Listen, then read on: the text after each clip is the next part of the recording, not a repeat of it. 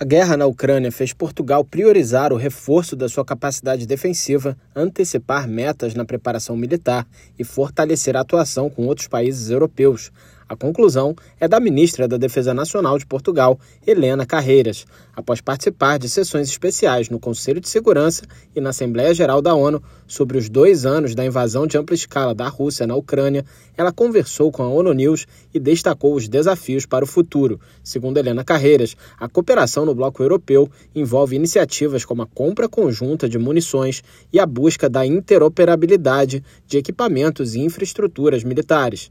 Agora eh, há um, um, um, apelo a que se faça tudo isso mais rapidamente.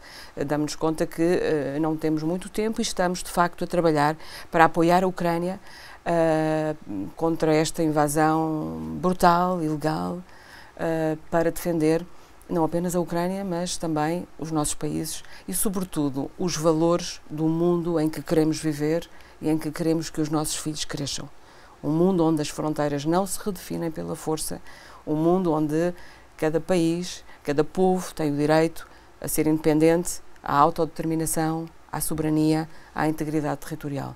A ministra afirmou que sua participação em atividades na ONU teve como objetivo renovar a mensagem de apoio à Ucrânia.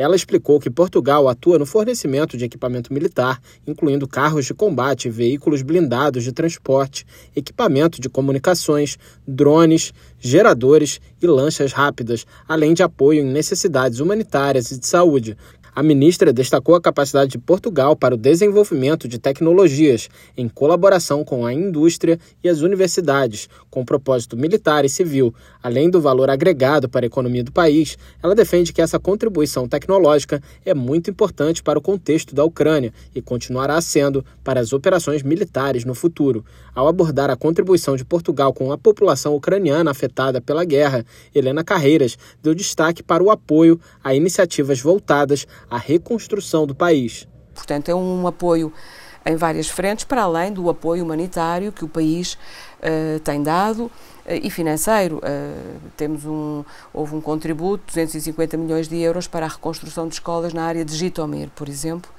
que é um projeto de reconstrução que está já no terreno, porque na Ucrânia para além da resiliência enorme que demonstraram relativamente à resistência ao invasor, eh, tem um foco muito forte já na própria reconstrução do, do país. E essa é uma lição que todos nós temos aprendido com os ucranianos. A invasão em grande escala da Ucrânia pela Rússia começou em 24 de fevereiro de 2022. Mais de 4 milhões de pessoas foram deslocadas e 6 milhões deixaram o país. Além disso, as infraestruturas, os postos de saúde e as escolas foram danificados. Da ONU News em Nova York, Felipe de Carvalho.